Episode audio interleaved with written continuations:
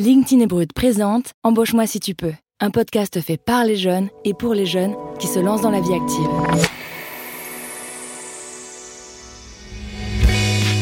Parce que la crise sanitaire a tout chamboulé pour eux, on a voulu leur donner la parole. Dans chaque épisode, j'invite autour de la table trois jeunes de 18 à 26 ans pour échanger avec un expert sur une thématique précise. Et ensemble, ils trouveront des solutions pour mieux avancer et commencer leur vie professionnelle. Je m'appelle Sandrine Chauvin, je suis rédactrice en chef de LinkedIn Actualité. Bienvenue dans ce premier épisode de Embauche-moi si tu peux. Aujourd'hui, votre première préoccupation, c'est l'emploi. Il faut bien se rendre compte au bout d'un moment que quand on a un ou deux ans d'expérience derrière soi, c'est pas un stage qu'on recherche. Comment trouver un emploi sans diplôme? Honnêtement, hôtel, café, restaurant, je traverse la rue, je vous en trouve, ils veulent simplement des gens qui sont prêts à travailler. 2021, c'est vraiment pas le tapis rouge pour les jeunes.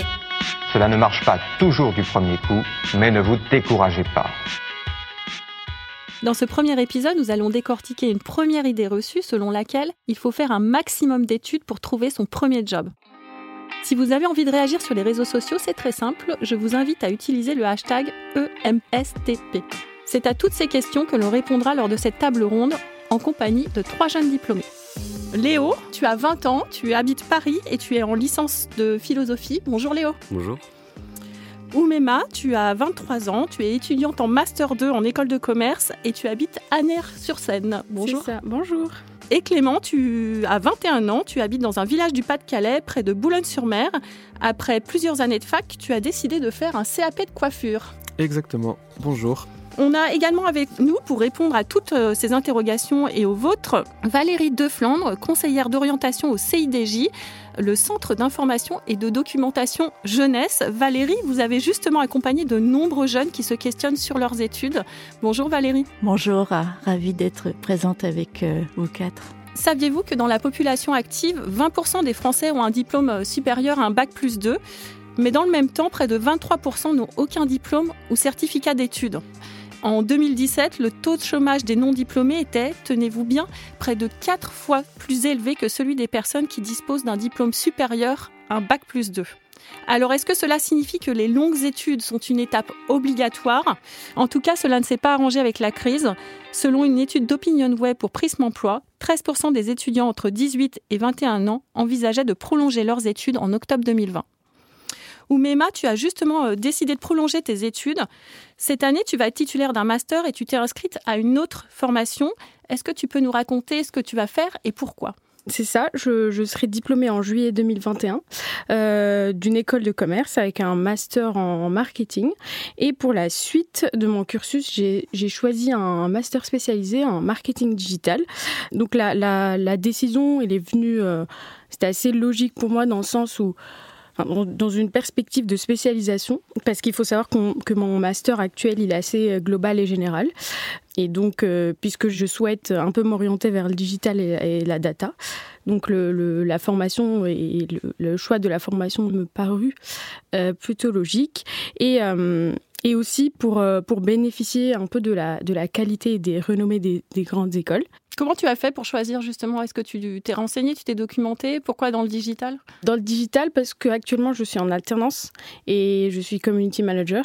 Et puisque j'ai une formation assez globale, donc euh, en fait, c'est plus dans une perspective de ce n'est jamais assez et on a toujours des, nouvelles choses à apprendre. Je pense que j'ai encore des connaissances à acquérir avant d'être euh, à 100% dans le, dans le domaine-là. Et pour choisir l'école, donc j'ai choisi la formation, c'était dans le marketing digital et la data, et je suis allée voir les classements des, écoles qui proposent la meilleure formation là-dessus.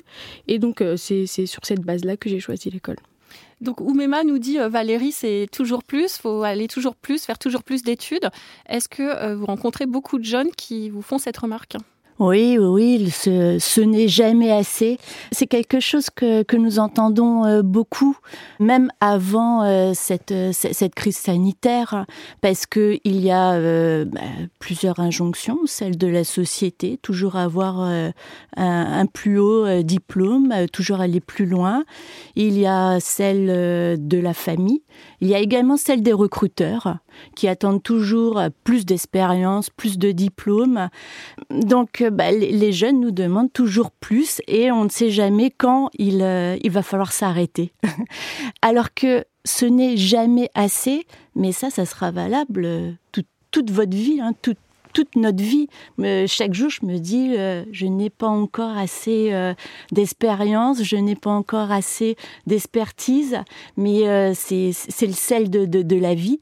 c'est cette curiosité que nous devons tous avoir. Et cette curiosité, elle, elle se nourrit pas uniquement dans, vos études.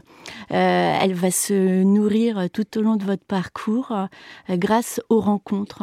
Et euh, ce que j'aime répéter aux, aux, personnes que je rencontre au CIDJ, c'est Faites-vous confiance et faites confiance également aux personnes que vous rencontrez lors de vos stages, lors de vos alternances. C'est tous ensemble également que nous progressons euh, dans, cette expérience professionnelle qui est également euh, bah, l'expérience de la vie. Donc euh, un jour ou l'autre, il faut vraiment se faire confiance et se dire, allez, hop, oui, je ne sais pas tout, mais je ne saurai jamais tout. Ou Mema, si tu rencontrais euh, Valérie, est-ce que tu aurais euh, une question euh, à lui poser ou en tout cas une réflexion à lui faire sur ce qu'elle vient de dire? C'est exactement ça, c'est une espèce de curiosité et une envie, certes, d'apprendre, mais c'est aussi une, curiosité, une envie d'apprendre accompagnée d'une sorte de compétition, parce que je suis un peu dans mmh. l'univers de, des écoles de commerce, et ben on sait tous que c'est jamais assez on a toujours envie d'avoir les meilleures écoles, etc. Donc c'est une curiosité accompagnée et alimentée aussi par une sorte de compétition entre entre les étudiants qui, qui s'alimentent. Et, c'est une compétition que, que j'ai ressentie depuis bah, depuis ma terminale. Il y a toujours une. Bah, c'est aussi la société, c'est aussi tout ce qui tout ce qui se construit autour de de ces écoles, du fait de on doit toujours être les meilleurs. Bah, si j'ai pas le meilleur diplôme, bah, je vais peut-être pas trouver ma place, je vais peut-être pas être assez en fait. Donc c'est c'est ça, c'est ça. Et donc ma, question c'est les, classements des écoles, ça se base sur quoi finalement J'ai horreur de ces classements. comme, tu viens euh, de, de, l'expliquer, euh, tu, tu, es dans un moule, il y a, y a un esprit euh, qui est partagé de, de compétition, d'aller que dans les bonnes écoles, que et, et à un moment, ben, on s'oublie qui nous sommes. Bon, heureusement, toi, euh, ce challenge, cet esprit euh, école euh, de commerce te, correspondait. Mais tout le monde ne va pas rentrer dans le même moule. Chacun a sa propre méthodologie d'apprendre, sa propre curiosité. C'est pour ça qu'il faut vraiment faire des choix d'orientation Choisir une école, c'est également apprendre à se connaître, à repérer comment on fonctionne, comment on va euh, bien se sentir dans le système. Et le système, il est composé de plein de petits systèmes. Et même si on vous demande trop souvent de rentrer dans des cases, des fois, il faut savoir en sortir. C'est pas toujours évident quand on est adolescent, mais euh, les années d'études, vos stages, vos, vos expériences extrascolaires, surtout extrascolaires, elles doivent vous apprendre à sortir un peu des, petites cases et à vous faire confiance. Et euh, oui, il y a un esprit euh, de challenge parce que tu es dans euh, le domaine d'activité euh, conseil, marketing. Euh, donc c'est propre à ce système, à, cet état d'esprit, à ce qu'on va attendre des futurs jeunes diplômés. Et c'est pour ça que c'est très important de repérer dans, dans quel bain, dans quel univers on se sent le mieux pour, pour nager. Alors Léo, justement, tu, connais parfaitement euh, l'esprit de compétition puisque tu as préparé le concours de l'école normale supérieure en plein confinement. Est-ce que tu peux nous raconter comment ça s'est passé? Euh, bah alors justement, enfin moi j'ai un peu fait une prépa littéraire euh, pour toutes ces histoires de rentrer dans le moule, etc. Enfin moi quand je suis rentré en prépa, je savais même pas ce que c'était l'école normale supérieure, donc enfin j'ai un peu fait ça parce que tout le monde m'a dit oui t'as des bonnes notes en terminale, va faire ça quoi. Et bon, ma première année s'est bien passée, mais c'est vrai que bah, c'est parce que justement il n'y avait pas euh, toute la dynamique du concours. Et la deuxième année, bah, j'ai beaucoup moins, euh, apprécié. D'abord parce que euh, j'avais une classe justement assez compétitive. C'était très axé sur la réussite au concours parce que c'était une prépa qui intégrait pas mal. Et pendant le confinement, bon bah c'était un peu, un peu cauchemardesque parce que c'est-à-dire que les les profs se concentraient quand même énormément sur les gens qui avaient une plus grande chance d'intégrer, c'est-à-dire pas moi du tout. Et euh, moi, j'ai, enfin, je veux dire, j'ai un peu disparu euh, pendant ce confinement-là. J'ai pas, j'ai pas revu mes profs, à vrai dire, depuis, euh, bah, depuis avant le confinement. Quand en fait. tu dis disparu, ça veut dire quoi? T'as arrêté les cours? Tu Bah oui, plus, je suis allé à quelques cours en visio, mais je j'avais aucune envie de faire ça. Enfin, déjà de base, j'avais pas une grande motivation, mais en plus là, euh, devoir préparer un concours sans échéance, sans quoi que ce soit. Euh, et je me suis un peu rendu compte justement avec euh, avec cette période-là de, de, complètement instable euh, que bon bah ce, ce système-là hyper classique, hyper académique, c'était pas du tout fait pour moi. Euh, aussi parce que bon, c'était assez déshumanisant. Enfin voilà, de, de, devoir un peu travailler comme une bête et être euh, être apprécié que que pour ça et plus pour euh, sa personne. Enfin, je m'en suis rendu compte en arrivant à la fac que bon, en fait, ça va, je suis pas si bête que ça. J'arrive à faire des trucs.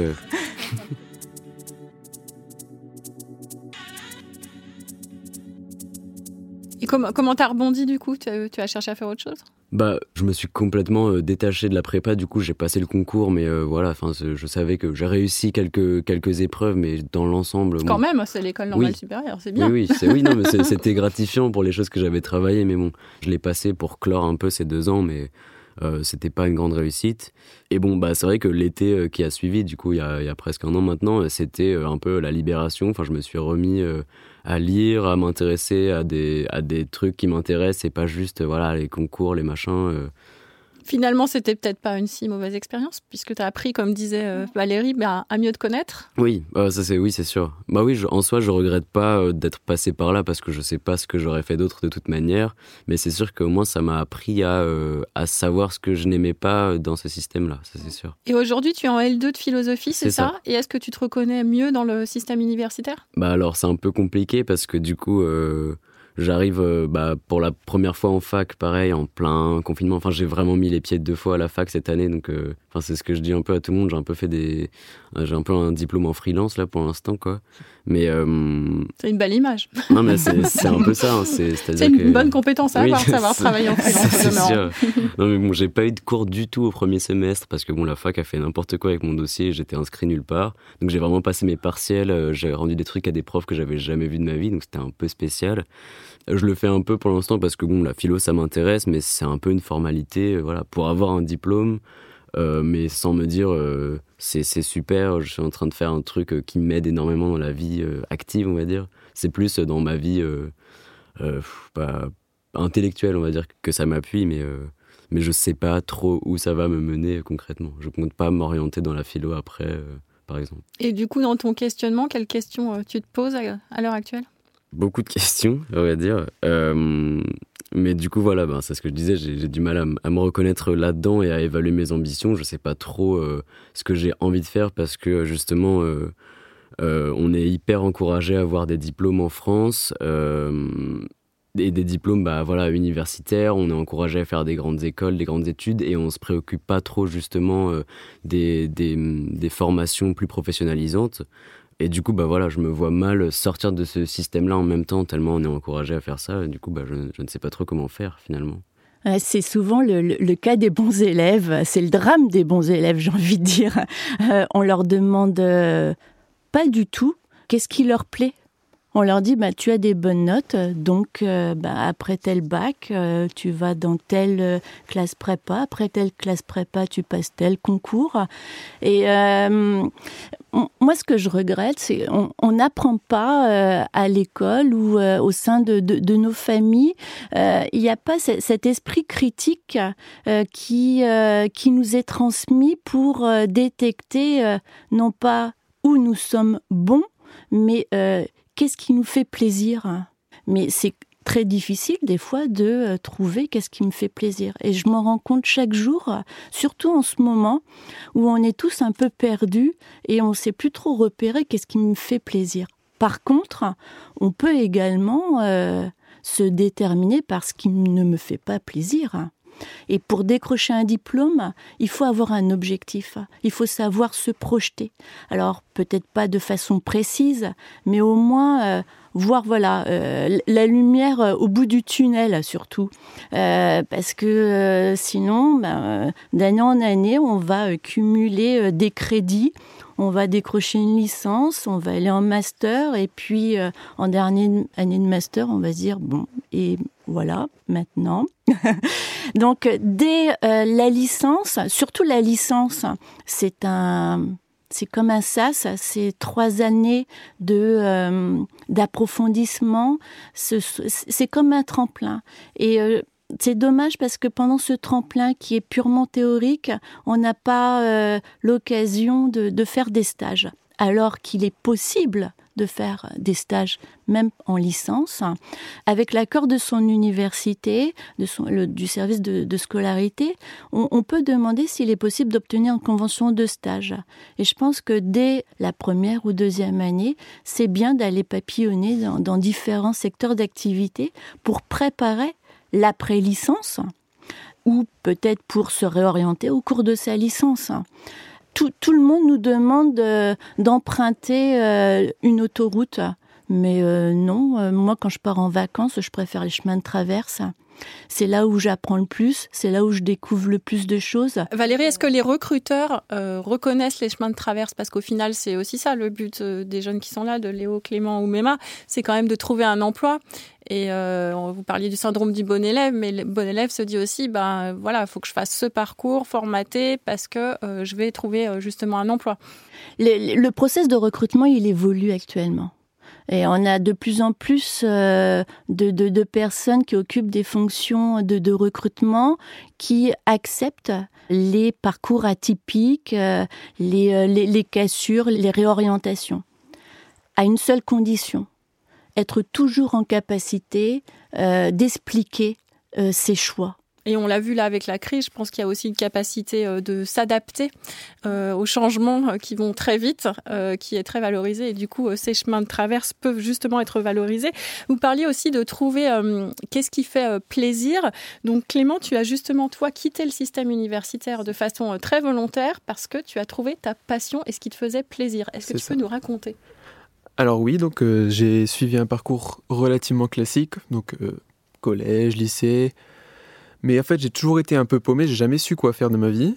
Et j'ai toujours suivi ce qu'on disait que je devais faire. Donc ce qu'on pensait de moi, je te verrais bien dans ça, je te verrais bien dans ça, vas-y, vas-y. Donc j'ai suivi parce que de toute manière, j'avais pas de but. Donc j'ai mon bac, je vais à la fac, donc je commence une licence. Ça me plaît bien, mais dans un cadre scolaire, non. En fait, c'est pas ce qui me motive à me lever le matin c'est super intéressant, mais je me vois pas travailler dans ces domaines-là. Donc, gère de licence en licence, euh, sans vraiment, sans vraiment trouver de but. Donc, à quoi bon continuer? Et pile au moment où je commence à me mettre en question, il y a les confinements qui tombent.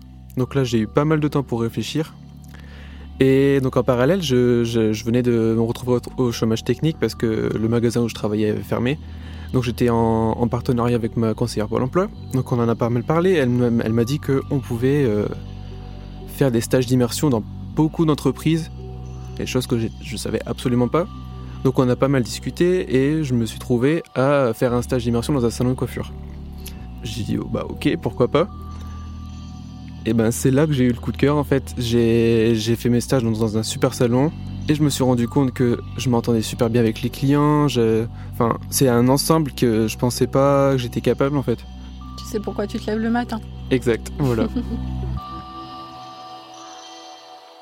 Et du coup, quelles questions tu te poses maintenant par rapport à la suite de ta vie professionnelle? Est-ce que, est que Valérie, par exemple, peut, peut peut-être euh, partager son expérience? Ah ouais, j'avais une question. En fait, euh, pourquoi les gens ou la société a moins d'estime pour les, les contrats d'apprentissage, par exemple, ou les études plus courtes, ou les contrats professionnels, etc., que par des, des études euh, style fac, licence, grandes écoles, etc. Euh, historiquement, euh, je pense que le, le, le système d'orientation euh, a, a, été fautif. Les professionnels de l'orientation ont tous été fautifs en mettant tout le monde dans des petites cases. Il y avait tout le temps cette suprématie des, des sciences, du bac S, et les filières professionnelles, ben, c'était celle pour ceux qui réussissaient pas voilà, on, on, on s'est traîné des. De, Vous parlez au passé, c'est plus le cas? Ben, J'espère que c'est plus le cas, oui. Bah, je sais pas, le, ce qu'on entend aujourd'hui euh, a l'air de prouver le contraire. Mm. Oui. Oui, oui, parce que de plus en plus, euh, il y a des, euh, des jeunes diplômés, euh, quel que soit leur niveau, qui se sont euh, dit euh, non, mais c'est pas moi, je me retrouve pas. Et puis il y a également l'évolution de la, société. Quand on rentrait dans une entreprise, on y rentrait pour 40 ans. ces dernières années, on a vu beaucoup de chômage de claques professionnelles par nos parents, ce qui a euh, émancipé euh, les, jeunes à, se dire mais moi le, boulot euh, non pour être un jour rincé comme ça, être mis sur le carreau. Donc ils se sont autorisés à se remettre en cause et également à remettre en cause leur destinée professionnelle qu'on avait réfléchi à leur place. Léo, il faut du courage finalement pour dire euh, non à ce qu'on a prévu un peu pour nous, parce que tous les deux, que ce soit Clément mm. ou Léo, vous avez dit à un moment, euh, je me sentais un peu perdue, mm. on me trouvait un peu paumée. Euh, du coup, ma réaction est de me dire, mais il a fallu quand même un sacré courage pour dire, bah non, en fait, moi, c'est pas ce qui me plaît, c'est pas ce que j'ai envie de faire. Bah, je pense qu'il en faut du courage. Moi, j'en ai pas, je veux dire, j'en ai pas encore eu entre guillemets parce que je l'ai pas quitté ma formation pour l'instant. J'attends quand même d'avoir la sécurité du diplôme, même si je sais pas trop ce que ça représente. Mais euh, je, pense que ça dépend aussi euh, où est-ce qu'on s'oriente. Et, euh, et, justement, je voulais vous poser la question par rapport aux, écoles privées. En fait, c'est que y a, en général, en, en, France, on va pour les filières plutôt artistiques, etc. On va privilégier des écoles privées. Donc, en, en un sens, ce serait courageux, par exemple, de s'orienter là-dedans parce que c'est euh, plutôt inhabituel, mais dans un autre sens, bah, c'est quand même, euh, enfin, tout le monde peut pas se le permettre et c'est, c'est dommage que, euh, que justement dans les parcours, dans les cursus publics accessibles à tous, on puisse pas avoir ce genre de ressources. Enfin, je pense, bah, par exemple, au cinéma, à la musique, c'est des, des milieux qui sont compliqués d'atteindre sans argent, quoi le milieu de la culture, en règle générale, hein, euh, il, y a un très bon système public. Hein. il y a des très bonnes écoles également euh, publiques. Certes, elles sont beaucoup plus sélectives. C'est pour ça qu'il y a beaucoup d'écoles privées euh, qui essaient de, récupérer tous les étudiants et étudiantes qui n'ont pas réussi les, les, concours. Mais n'attendez pas tout des études. Euh, le, cinéma, ok, il y a de très bonnes écoles, mais pour y entrer, il faut également montrer sa motivation. Son, euh, il ne faut pas hésiter à, essayer euh, bah, de, réaliser son, premier court métrage, d'intégrer des, groupes, d'utiliser le super environnement de l'université, les différentes associations d'étudiants pour se tester, pour euh, intégrer des, projets. Parce que dans le milieu de la culture, c'est également savoir se faire euh, remarquer.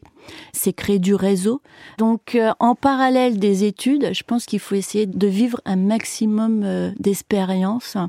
ça peut également ouvrir d'autres portes pas forcément celle des écoles, mais euh, d'autres opportunités professionnelles. Dans les écoles privées, je tenais à souligner, euh, Valérie, il y a des systèmes de bourses. Moi, je viens par exemple de, du, journalisme où il y a mmh. très peu d'écoles publiques.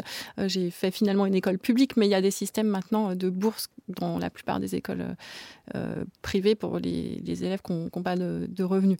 Et puis l'alternance qui est également un autre, un autre moyen d'intégrer des, des, écoles privées euh, gratuitement. Donc toi, Oumema, euh, tu as fait le choix de, de rester dans le système euh, d'enseignement supérieur. Tu fais même le choix de rajouter des diplômes à ton CV pour être sûr de percer sur le marché du travail. Comment tu réagis au témoignage de Clément et Léo? En fait, ça me parle dans le sens où enfin, pas je me reconnais un peu dans ce qu'ils disent, mais parce que moi j'ai la chance d'aimer ce que je fais, parce que le marketing et la communication, bah, c'est une voie que j'ai trouvée en, partant de ce qui me faisait plaisir, c'est-à-dire tout ce qui est rédaction. Enfin, depuis toujours, j'ai adoré ça, donc j'essaie de trouver un métier où je pourrais créer. Mais voilà, donc je, suis tombée là-dedans euh, par choix. Donc j'ai eu un peu, de, enfin j'ai eu de la chance et j'ai encore de la chance. Mais mais ça ça ce que disait tout à l'heure Léo, ça me parle aussi dans le sens où moi j'ai choisi un cursus que j'aime, j'aime ce que je fais, mais quand même quand je suis arrivée au bout, c'est-à-dire il y a en janvier février, je me disais non, mais en juillet je vais être diplômée, qu'est-ce que je vais faire dans ma vie? Alors que j'ai un diplôme que j'aime bien, j'ai un diplôme que j'ai choisi. Pas parce que mes parents, mais pas du tout, parce que j'ai choisi ça, donc je suis arrivée au bout et je me suis dit non mais euh, ça fait 5 ans que j'attends ce diplôme, mais euh, là... Euh, et après, enfin, en fait, on attend plus le diplôme que l'après. On, on, est tellement concentré, on, on, apprend à plus, on est plus orienté à se concentrer vers le diplôme, même si on aime ce qu'on fait. finalement, au bout, quand on arrive au bout, on se sent mais perdu. Mais pendant la période de janvier jusqu'à mars, mais je ne savais pas du tout ce que j'allais faire. C'est pas que j'avais pas envie de travailler, mais avec tout ce qui se passe, bah, la, visibilité du marché de travail, là, c'est, enfin, on ne sait pas. Et si j'avais envie de voyager à l'étranger, ben, on ne sait pas aussi.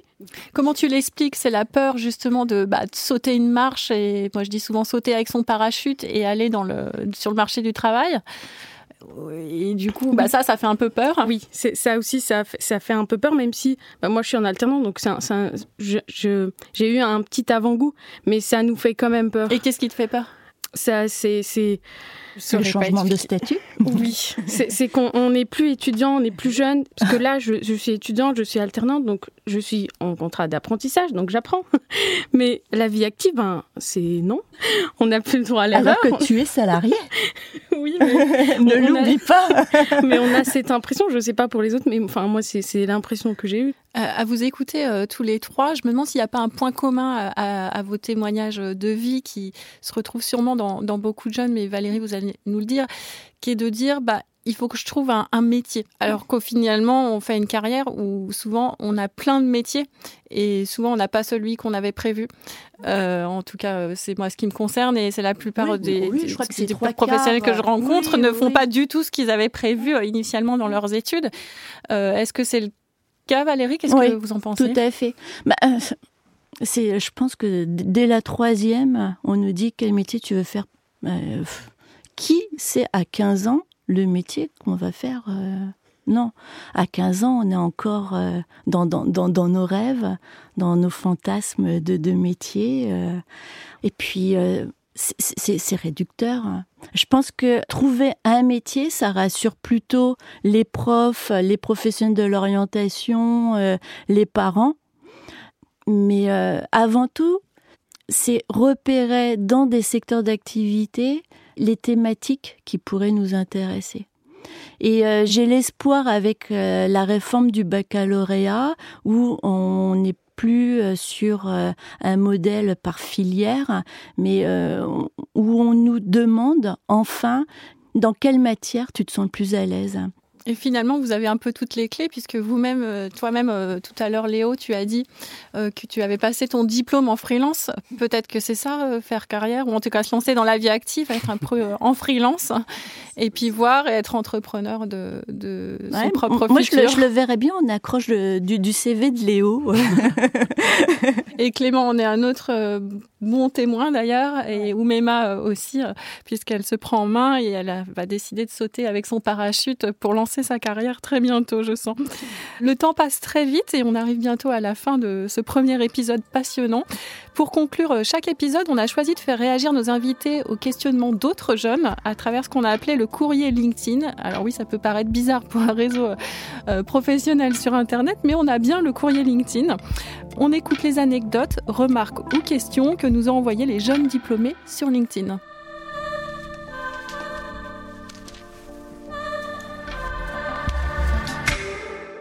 Et un premier courrier d'Alexandre Black, développeur.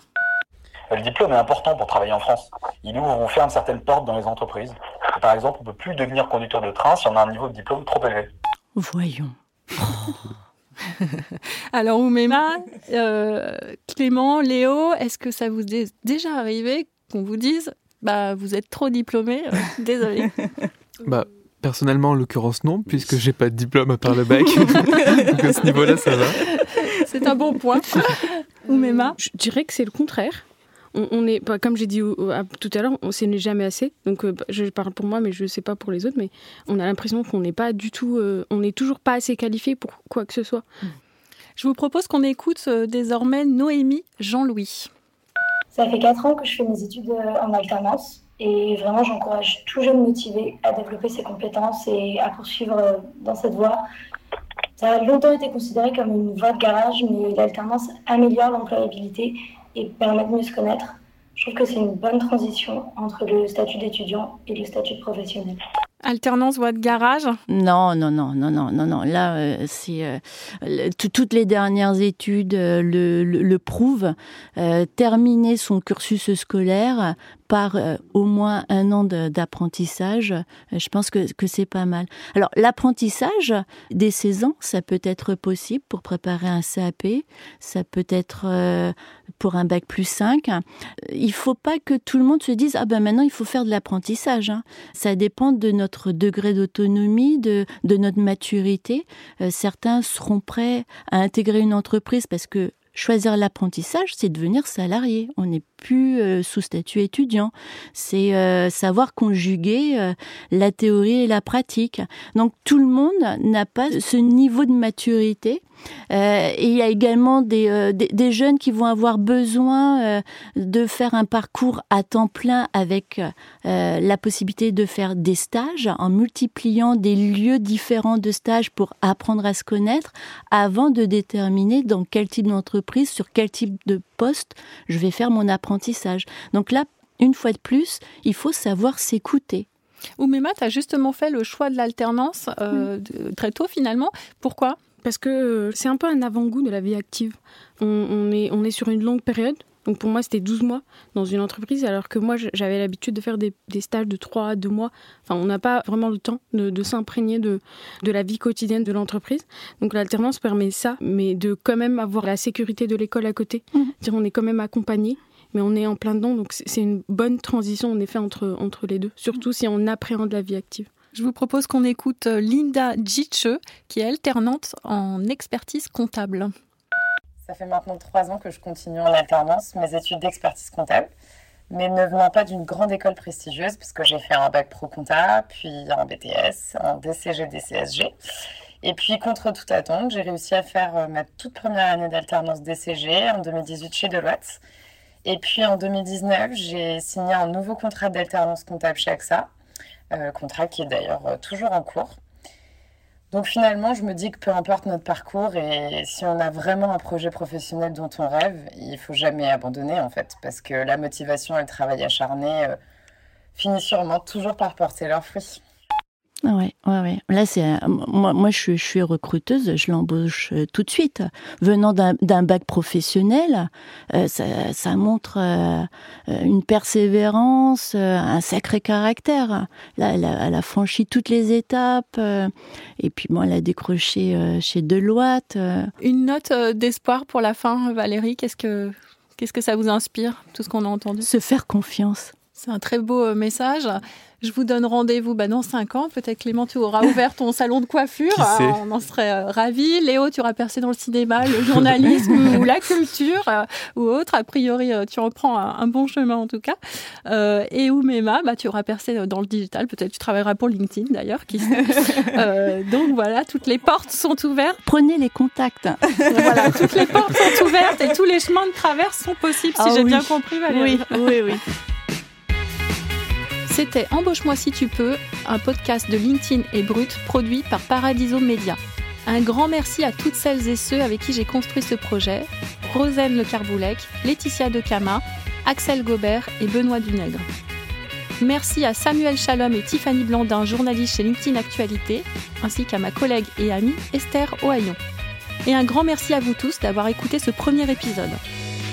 Si ces conseils et témoignages vous ont inspiré, si vous voulez partager votre expérience, je vous donne rendez-vous sur notre page LinkedIn Actualité ou tout simplement sur mon profil. Et si vous aimez ce podcast, n'hésitez pas à nous le dire. Vous pouvez par exemple nous laisser un commentaire et vos 5 étoiles, cela nous fera très plaisir. Je vous retrouve très vite pour la suite sur toutes vos plateformes d'écoute. À très bientôt.